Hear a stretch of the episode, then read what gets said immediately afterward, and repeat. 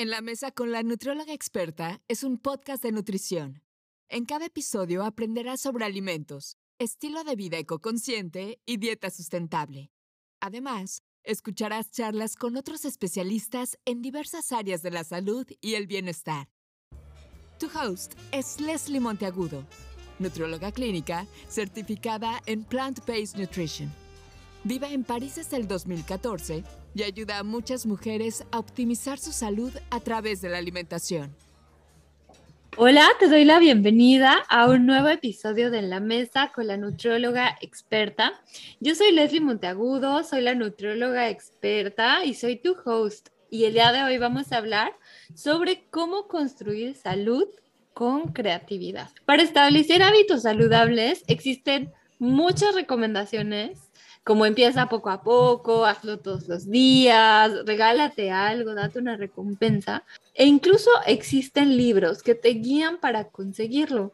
Por ejemplo, hay un libro que es muy conocido que se llama Hábitos Atómicos de James Clear, que te lo súper recomiendo, en donde te explica la importancia que tienen los pequeños cambios que realizas en tu día a día.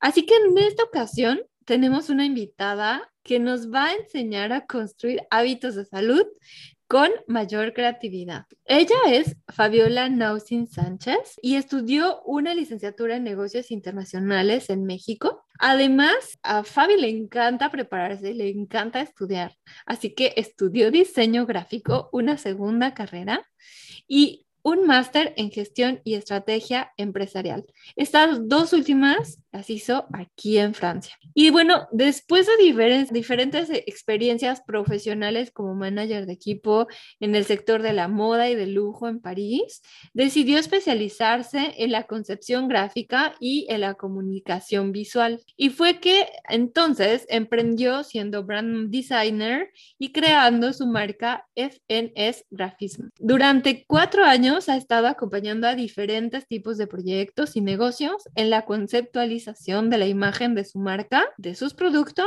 y también de sus servicios. Fabi además colabora como diseñadora editorial e ilustradora para la editorial de cocineros mexicanos por el mundo y lleva a cabo proyectos acompañando a emprendedoras a definir su estrategia de imagen personal y de marca. Fabi, la verdad es que es un eh, currículum súper extenso el que tienes eh, y la verdad es que está bien interesante todo lo que has hecho, pero me encantaría que de tu voz nos cuentes eh, ¿Cómo es que eh, la concepción gráfica te fue acompañando a lo largo de tu vida eh, hasta que ya diste ese salto para dedicarte a esto que es la creación?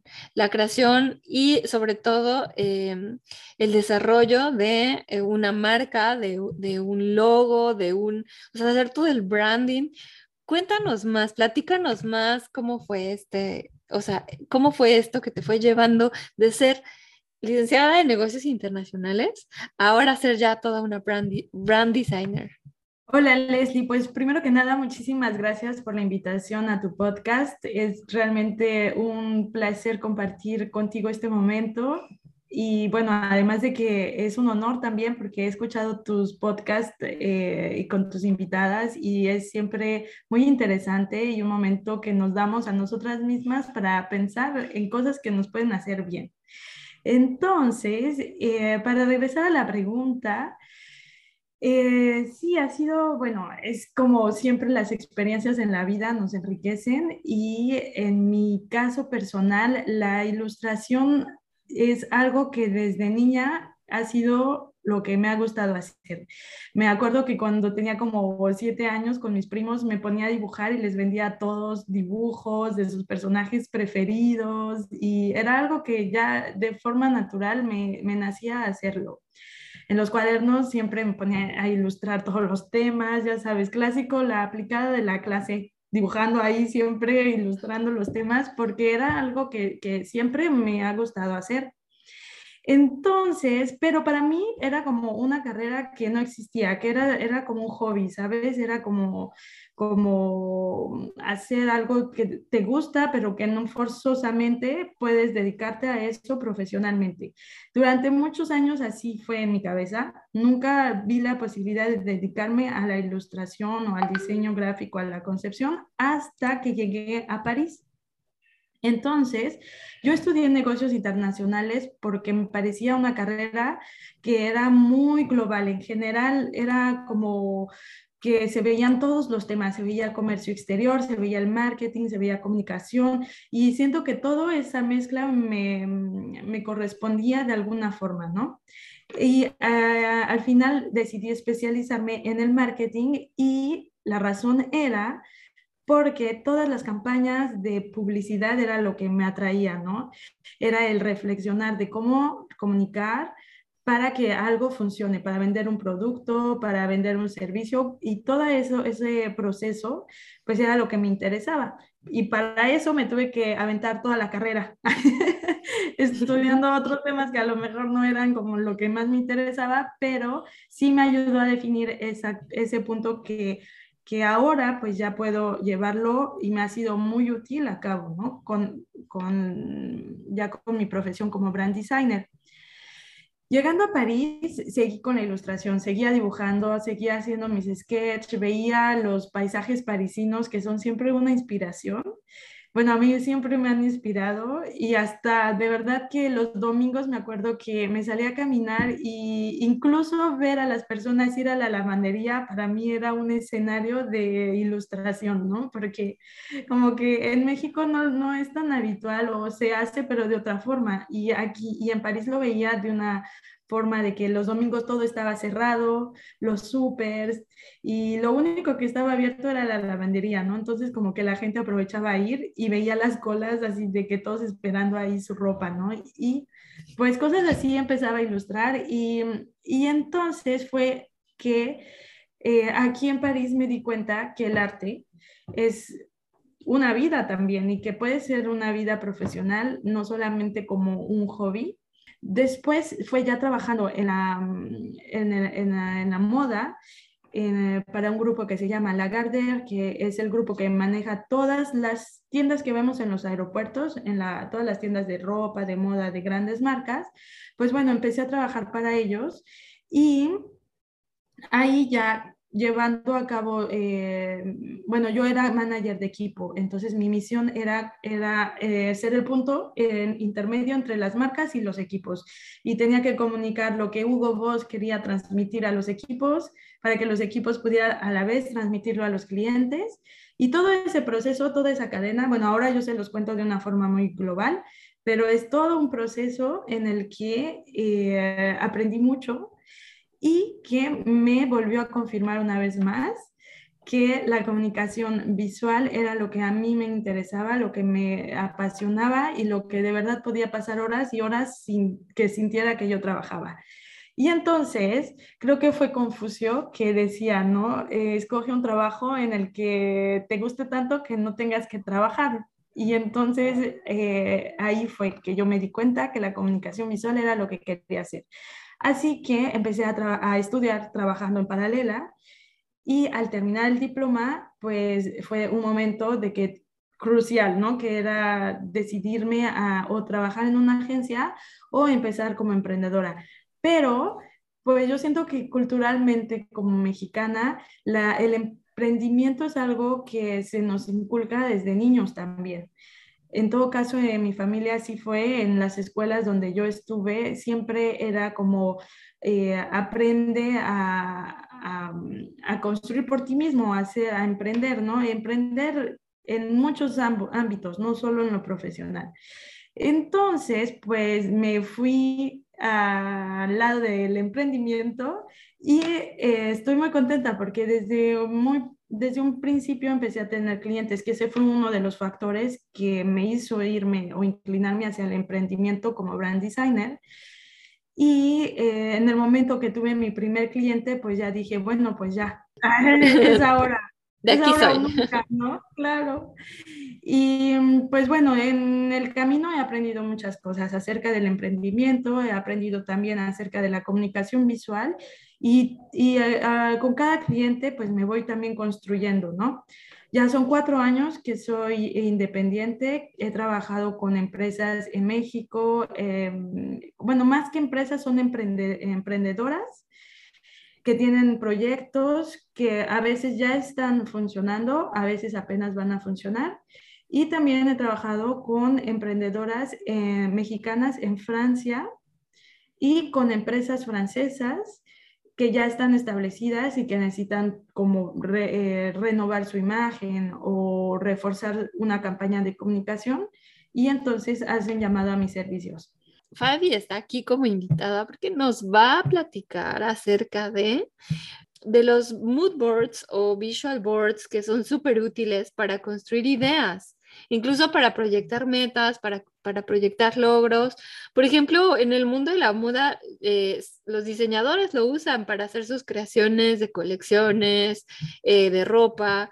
Y, pues bueno, eh, entrando ya en materia, Fabi, platícanos, o sea, ¿qué es un mood board? ¿Cómo se hace? O sea, ¿de qué, ¿de qué estamos hablando? La gente que no lo conoce, ¿qué es? Claro, pues miren, el mood board en realidad es algo que se puede aplicar para muchas cosas. Es, no es un collage, es mucho más que un collage porque a diferencia de un collage, el collage va a ser toda la concepción que mm, para hacer algo bonito.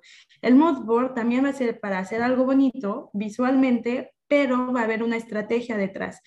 En este es un proceso que, por ejemplo, yo como diseñadora gráfica o como brand designer lo hago todo el tiempo y me gusta trabajarlo mucho con mis clientes porque es una forma en el que nosotros podemos ponernos objetivos de forma visual y que además vamos a comunicar em, todo lo que es importante para nosotros, ¿no? Lo que em, un mensaje es todo lo que nos va a inspirar.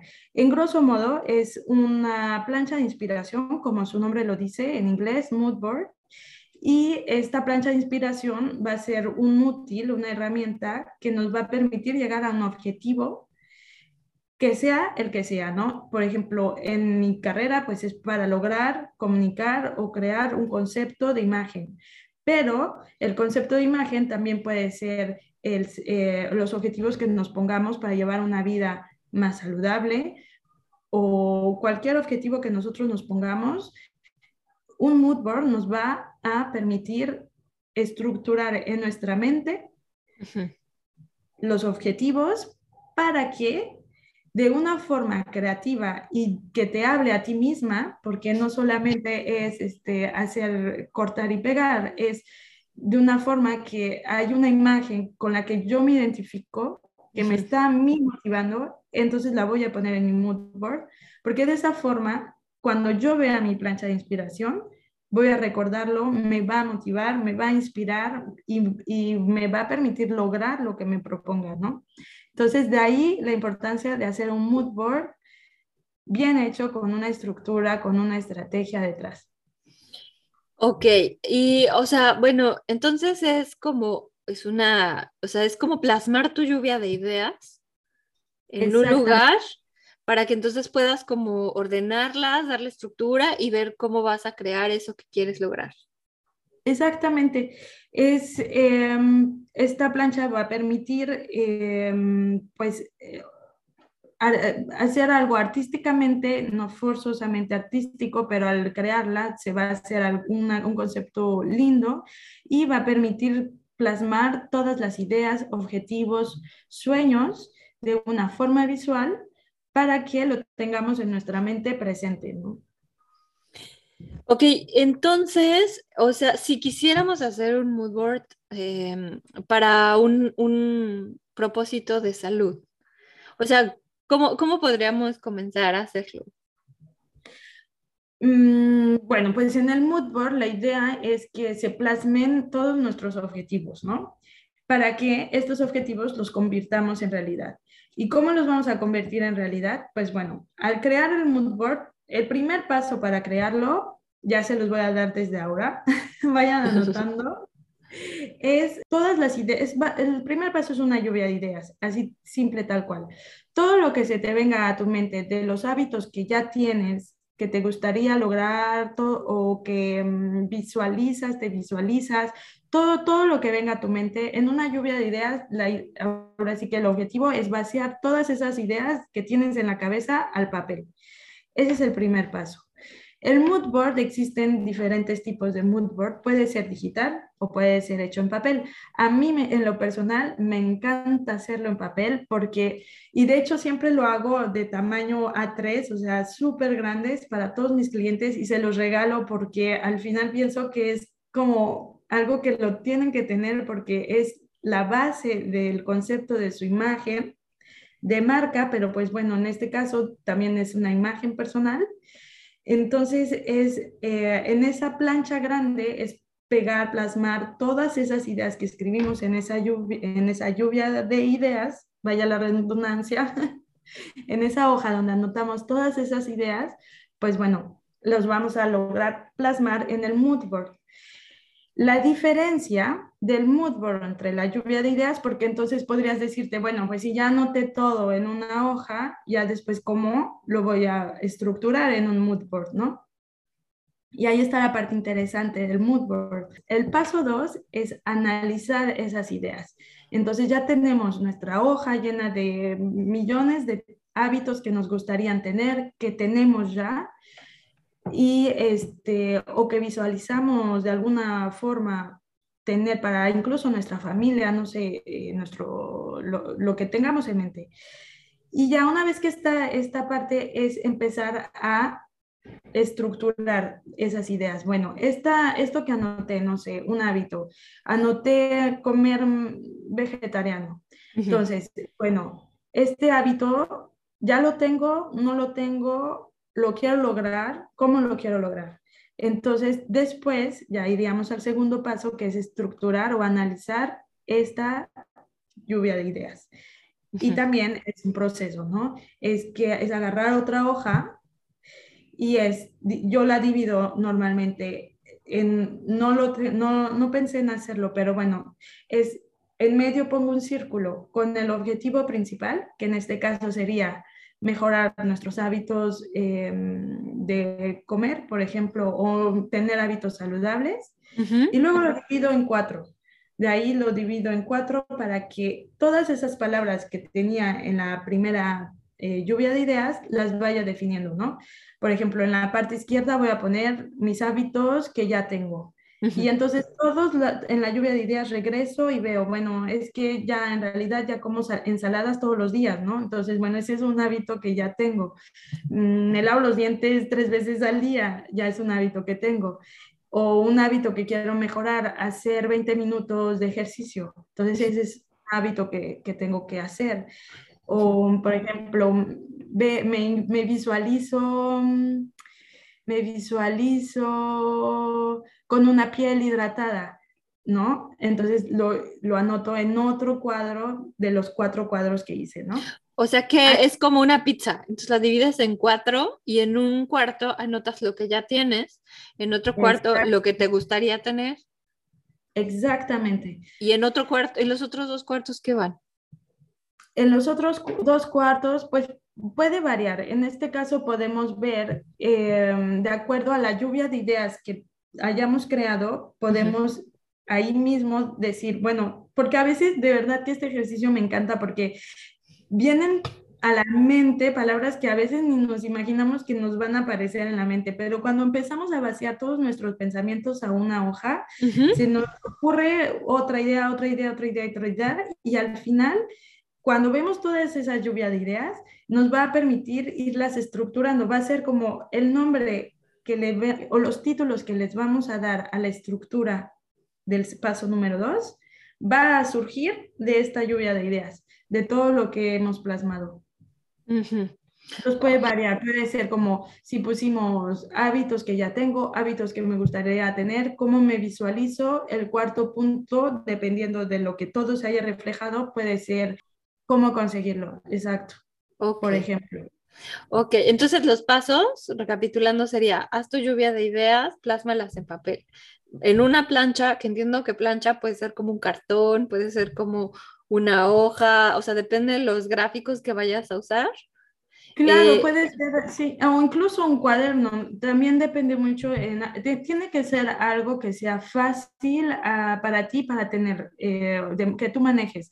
Yo trabajo mucho en hojas blancas de A4, las clásicas, porque es muy práctico este, escribir, meterlas, irlas archivando, pero hay quienes a lo mejor prefieran hacerlo en un cuaderno, entonces pueden tener su lluvia de ideas y trabajarlo todo en un cuaderno.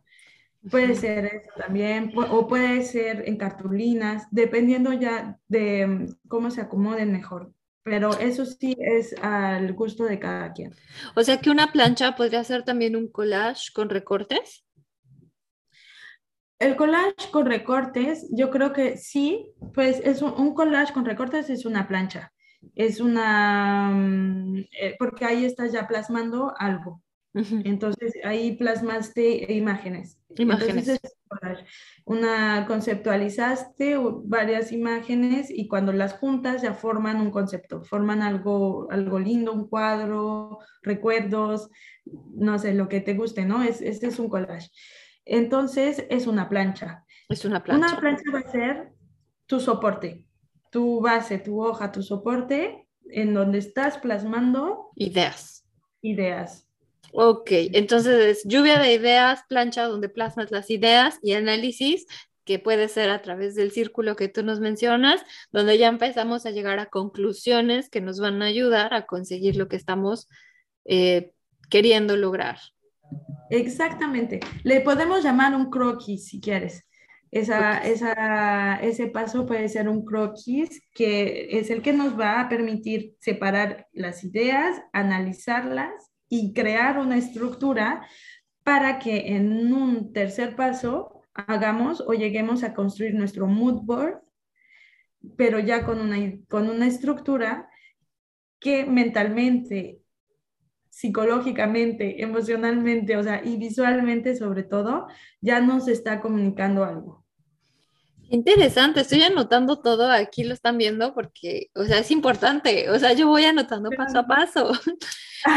claro, no, es muy práctico y la verdad es que el mood board muchas veces piensan que es nada más como para los procesos creativos dentro del trabajo de artístico, pero un mood board es, puede ser utilizado para todo tipo de objetivos o cualquier propósito que quisieras tú ponerte, haz tu mood board y de verdad que va a crear un impacto en tu forma de ver las cosas que te va a motivar a hacerlo porque lo vas a estar viendo con imágenes que a ti te motivan y eso es un mensaje que tú le estás dando a tu cerebro.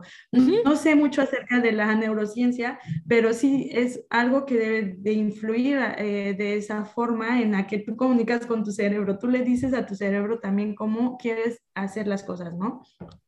Y no es al revés, no es el cerebro el que nos dice qué hacer. No, pero de verdad que tiene, tiene mucho que ver porque cuando, cuando plasmas en papel ideas, se convierte en algo que incluso puedes lograr más fácilmente a que si solo dices, ah, sí, quiero lograr este cambio en mi vida y algún día, pero ni siquiera tienes la idea de cómo, ni de qué, ni de cuándo, ni de qué, qué estrategia vas a utilizar, qué plan de acción tienes.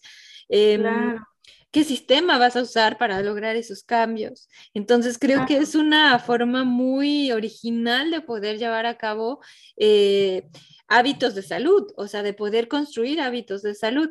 Y, y, como este mood board, ¿existen otras estrategias o existen algunas otras formas que puedas recomendarnos para lograr nuestras metas de salud? Fabi.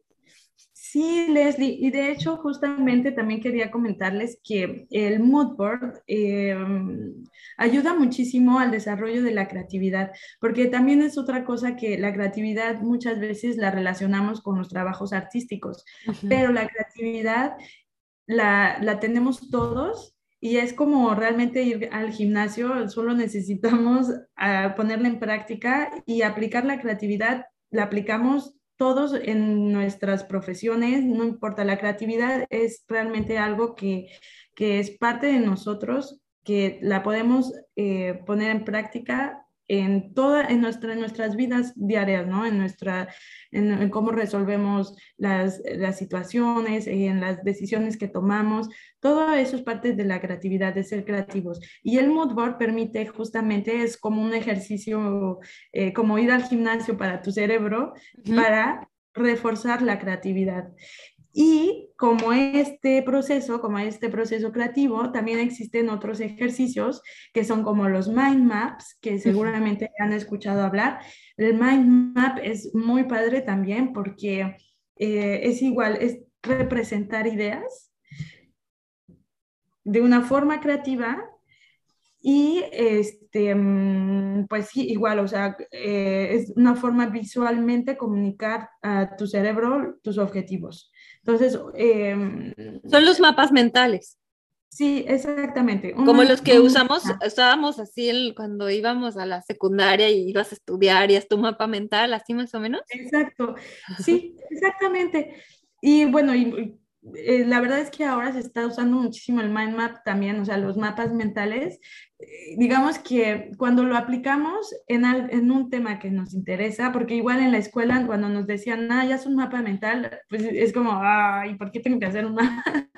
o sea, es como, puede ser algo tedioso, pero porque a lo mejor el tema no es como el que más te interesa. Pero un mind, un mind map, un mapa mental que de forma creativa puede ser súper útil para ponerte objetivos. Y yo incluso el mood board lo diría que es como el primer proceso y un segundo proceso puede ser un mind map, que ya tiene otro tipo de estructura en el que los objetivos ya pueden ser mucho más eh, directos, ¿no? Como por ejemplo, o más específicos. En el mood, mood board es más la estrategia, más estructurar un análisis y en, la mapa, en el mapa mental ya es como ir más a la especificidad, o sea, ya va a ser más detallado, ya puedes ponerte incluso tiempos, ya puedes este, hacer ya otros detalles, ¿no? Y igual, este es muy interesante porque... Eh, hay un libro, pero no me recuerdo, no recuerdo el nombre, te lo, te lo, pasaré después para que también lo compartas, pero hay un libro que justamente habla de todos los diferentes tipos de mapas mentales que hay y es un, un mapa mental en realidad se inspira de los árboles.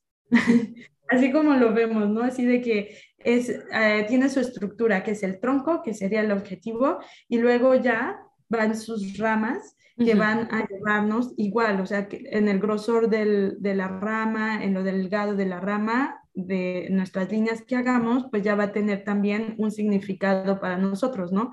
Si es grueso, quiere decir o sea, ya el significado lo definiremos, ¿no? Pero puede ser que es con gran importancia. Si es muy delgada la línea, es que no tiene tanta urgencia. ese, es como, es también todo un arte el construir los mapas mentales. o con colores, puedes usar colores y a lo mejor decir, bueno, esta línea va a ser más importante que esta. Exactamente. Y ahí es donde entra la creatividad. Se puede, no necesitamos escribir, incluso en un mapa mental no necesitamos escribir. Puede ser con ilustraciones, puede ser con, con igual, con recortes, con pegar este, imágenes que queramos e irle dando esa forma, ¿no? Y es ahí donde la creatividad entra y los objetivos que nosotros podamos eh, o nos interese construir. Entonces el mind map es otro, es otro, es otro proceso creativo muy interesante para realizar objetivos. Pues ya tienen varias ideas quienes nos están escuchando y viendo, eh, así que no hay pretexto de que quiero comenzar a lograr este hábito, quiero comenzar a construir eh, salud, o sea, tienen muchas herramientas. La idea es que aprendan a construirlas y sobre todo que esto les permita visualizarse ¿no? En ese cambio y, sobre todo llevarlo a la práctica, que yo creo que a veces es lo que más cuesta, ¿no? O sea, es ya tengo aquí todas mis ideas súper bien, ahora cómo lo hago, ¿no? ¿Cuándo comienzo?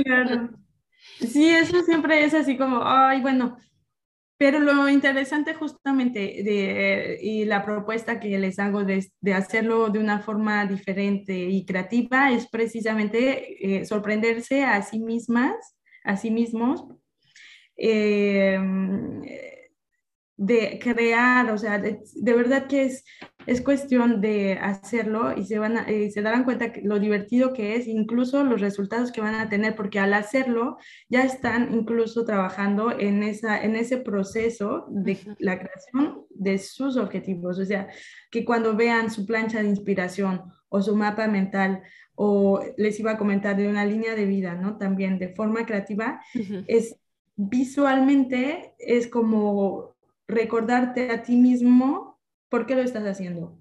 Y eso es como el empujoncito que a veces necesitamos para hacerlo, ¿no? Como decías, ay, bueno, híjole, ahora hay que hacerlo. Pues sí, pues ese, esa plancha de inspiración es ese empujoncito que necesitamos así de, bueno, pues vas, sí se puede, sí lo voy a hacer y lo voy a hacer de esta forma creativa, ¿no? De, de, porque el mood board eso, a eso te va a inspirar, ¿no? El, o, el, o la, el mapa mental o la línea de vida, ¿no? Y la idea también es que, o sea, lo puedas tener a la vista. ¿No? O sea, que una vez que lo creaste lo tengas ahí para que entonces eso te recuerde, eh, ¿no? Hacia dónde vas, qué es lo que quieres conseguir, o sea, qué necesitas para conseguirlo, ¿no? Entonces, o sea, es desde el proceso de creación hasta el que lo tengas ahí enmarcado.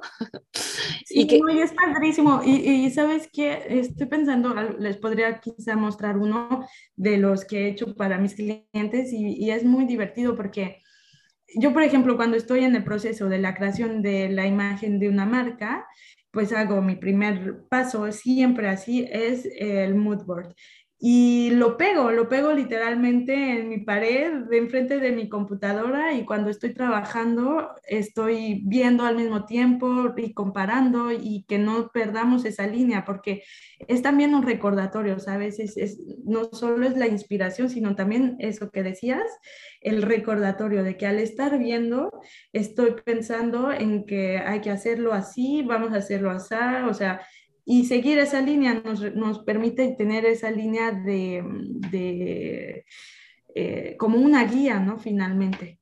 Sí, o el camino. Este es el, caminito hacia donde tienes que, que ir. Y la dirección, exactamente. La dirección, el, el, sí, el mapa, o sea, el mapa que te va a llevar a, a que lo puedas lograr. Y Fabi, o sea, estoy casi segura que quienes nos están oyendo eh, están ya listas para hacer su mood board en casa. Entonces,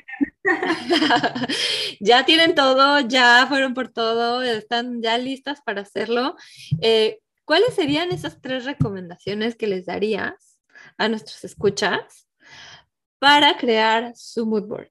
Bueno, lo que ahora les podría decir es que eh, hagan, intenten hacer o comiencen con hacer un mood board de forma digital, que es muy, mucho más eh, rápido, que es, eh, pueden igual, acuérdense, ¿no? El primer paso, escriban todas sus ideas, su lluvia de ideas, vacíen su mente en una hoja y escríbanlo si quieren con colores, como a ustedes les guste, usen su creatividad. Ahora sí que experimenten con el material que tengan a la mano. El segundo paso, de, al crear un mood board digital, pues la plataforma la más utilizada es Pinterest. Y ahí mismo pueden ir como, crea, o sea, crean su, su tabla, que en francés es el tableau, y pues en, en español creo que también le ponen eh, plancha o tabla y ahí crean, ponen, mm, le ponen un título que a ustedes les guste y ahí empiezan a guardar las imágenes que correspondan a su lista de su lluvia de ideas. Y ya en un tercer paso, cuando tengan suficientes imágenes, empezar a estructurarlas. Qué curioso que mencionas Pinterest para esto, porque habemos personas que no, o sea, no le entendemos muy bien al Pinterest. Quienes me escuchan y me buscan en Pinterest, o sea, apenas ahí voy en pañales construyendo mi Pinterest, pero es, esa es la idea original, o sea, que crees como, pues tú, es como un pizarroncito digital donde estás ahí como que coleccionando imágenes de ciertos temas. Exacto. Pinterest es, un mood board digital, tal cual la, plata, la plataforma propone imágenes y tú vas creando tus planchas de inspiración. Por ejemplo, yo tengo este, mi plancha de inspiración de diseño gráfico que va a tener todo lo que es branding, tengo de nutrición que va a tener todo lo que son recetas, tengo otro que es de ejercicios que la verdad tengo que, ese va a estar en mi plancha de hábitos, pero ahí también estoy poniendo todos lo que son ejercicios y ese es, eso es Pinterest, una plancha de inspiración. Wow, estoy teniendo una revelación. Muy bien. de eso se trata, de eso se trata.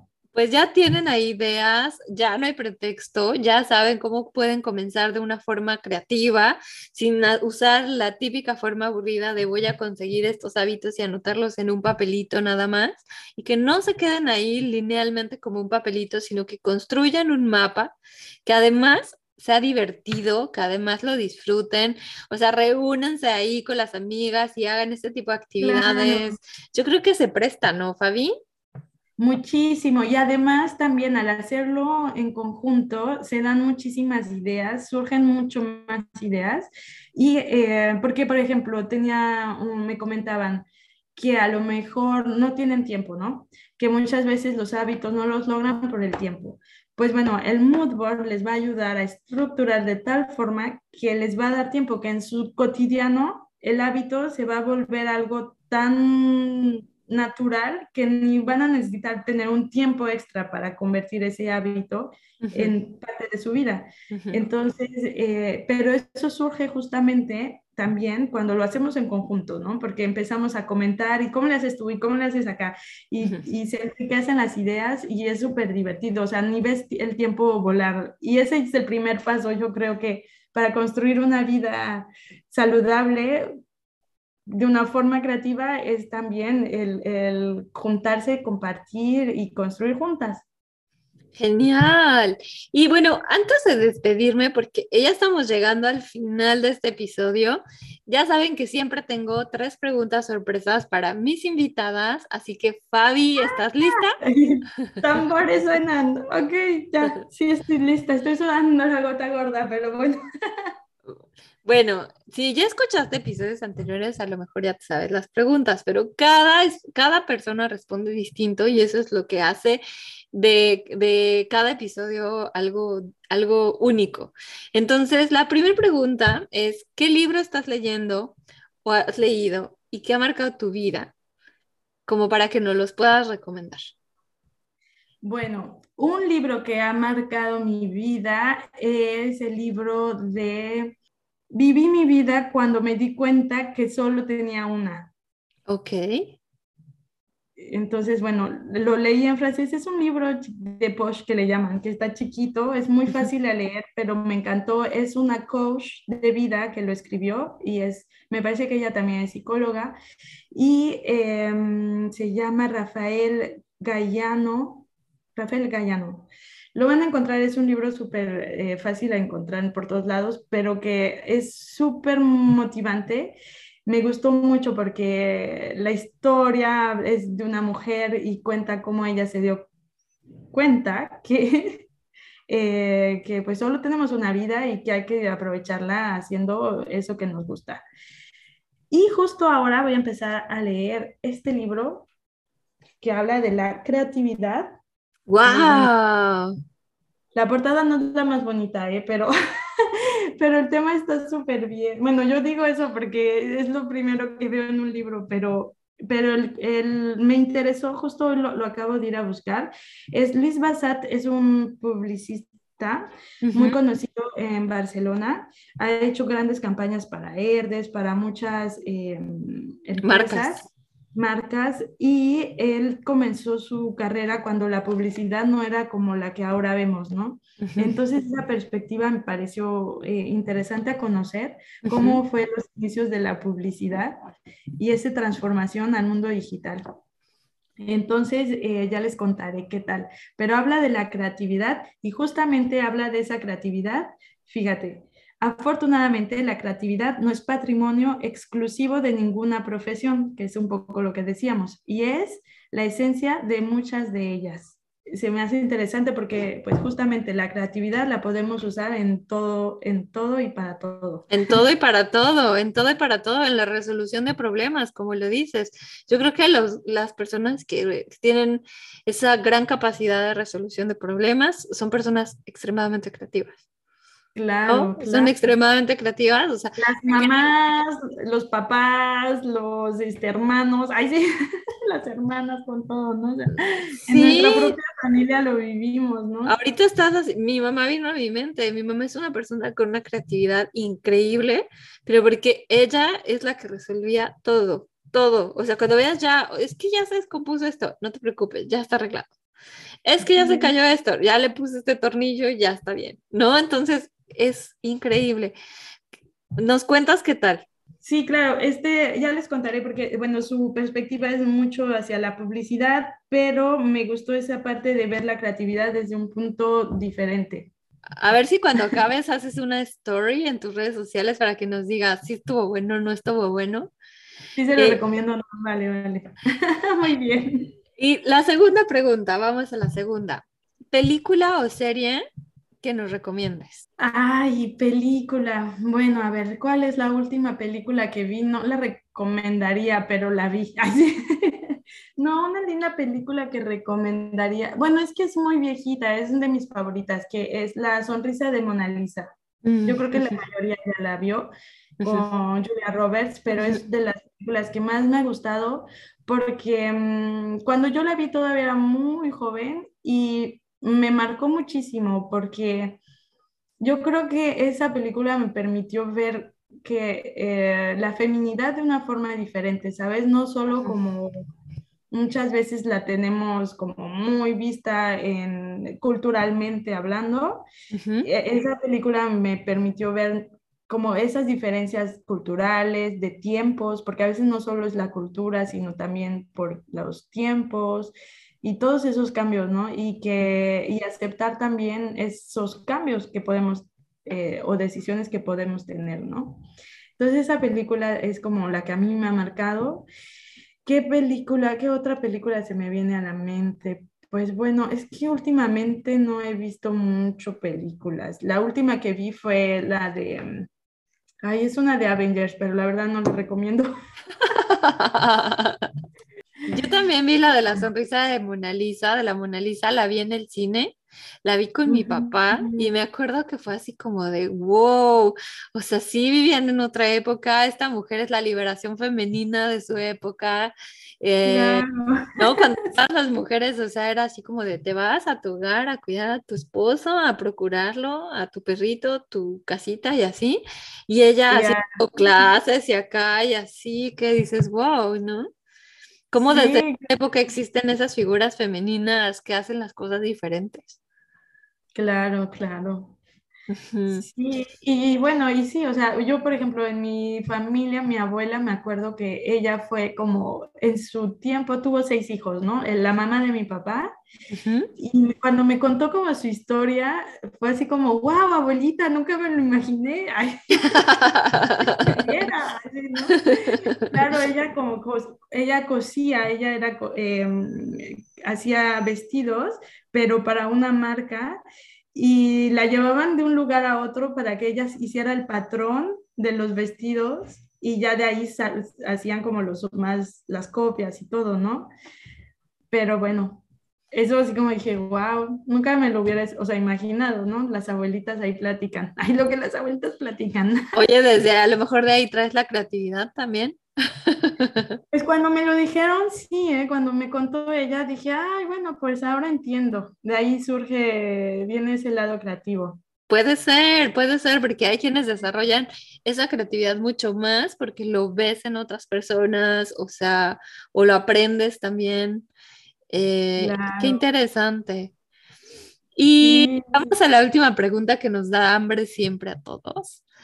Eh, siempre que hablo de esto es así como, ay, qué rico, ya no digas más. Cuéntanos cuál es tu platillo mexicano favorito y por qué. Híjole, es que tengo muchos, pero bueno, me encantan los tacos dorados. Yo creo que todas las presentaciones crujientes de la tortilla mexicana, todo lo que tenga tacos dorados, chilaquiles, las tostadas, o sea, cuando, cuando cruje la tortilla es cuando me encanta el platillo. y pues es por eso, yo sé, no sé, creo que mm, me encanta el sonido y la sensación de morder, así como lo, crujiente, ¿no? Eh, los tacos dorados, pues mi mamá siempre había hecho, entonces, este, para mis cumpleaños o cosas así, entonces también puede ser el lado sentimental. Y, que, y los chilaquiles, pues eso no, eso yo creo que pues ese, sí fue por la salsa, o sea, que se le pone y todo. No creo que haya como un lado emocional, pero, pero igual me encanta así, que todo como cruje y tiene y picante y todo, entonces es como para mí la mezcla perfecta.